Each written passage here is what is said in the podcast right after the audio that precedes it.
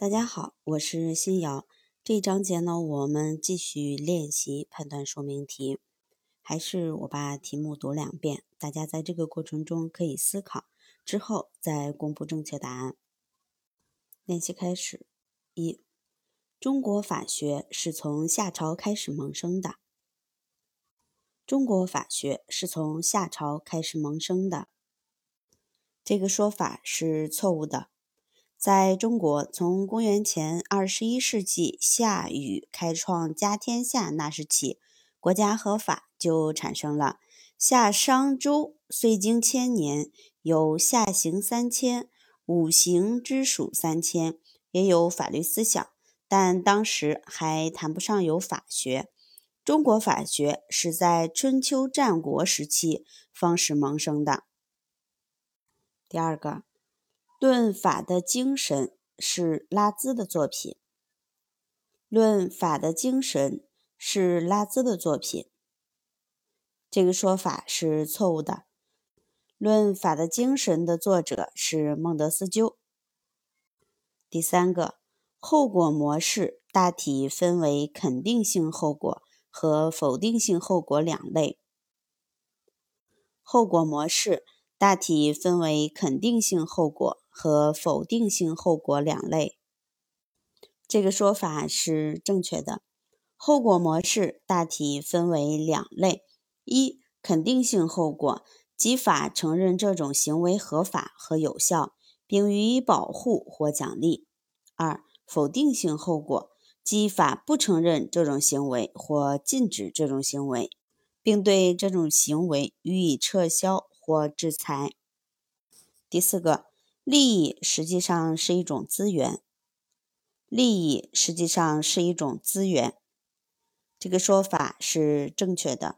所谓利益，就是能够使社会主体的需要获得某种满足的生活资源，而这种资源满足的程度是以客观规律、社会环境和社会制度所认可的范围为限度的。就是说，利益实际上就是一种资源，是一种非常重要的生活资源。第五个，法的时间效力与法的溯及力毫无关联。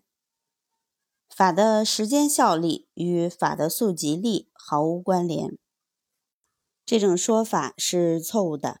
法的时间效力也可称为法的效力的时间界限。通常是指法生效的时间范围，包括法的开始生效和终止生效，以及法的溯及力问题。第六个，立法就是指法的制定。立法就是指法的制定，这个说法是错误的。立法是由特定的主体依据一定职权和程序，运用一定技术。制定、认可和变动法这种特定社会规范的活动。七，民主体现了多数人的意愿，所以民主是无限制的。民主体现了多数人的意愿，所以民主是无限制的。这个说法是错误的。民主并非绝对的、无限制的，而是在宪法和法律范围内的民主。民主权利和自由只有通过法律规范的确认和设置才能保障。第八，法律文化具有传承性和变异性的特征。法律文化具有传承性和变异性的特征，这种说法是正确的。法律文化的传承性是指法律文化形成之后，虽历经社会历史的变迁，仍源远流长的特性。法律文化在历史发展中会随着时空条件的变化而产生变化，这就是法律文化的变异性。九，法律责任必然产生法律制裁。法律责任必然产生法律制裁，这个说法是错误的。法律制裁是法律责任的功能体现。但有法律责任不一定会有强制性制裁措施的结果。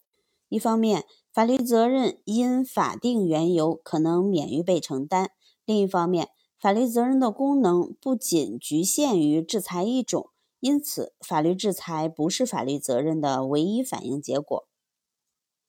第十个，司法权是一种终极性的权利。司法权是一种终极性的权利，这个说法是正确的。司法权是一种终极性的权利，是一种最后的权利。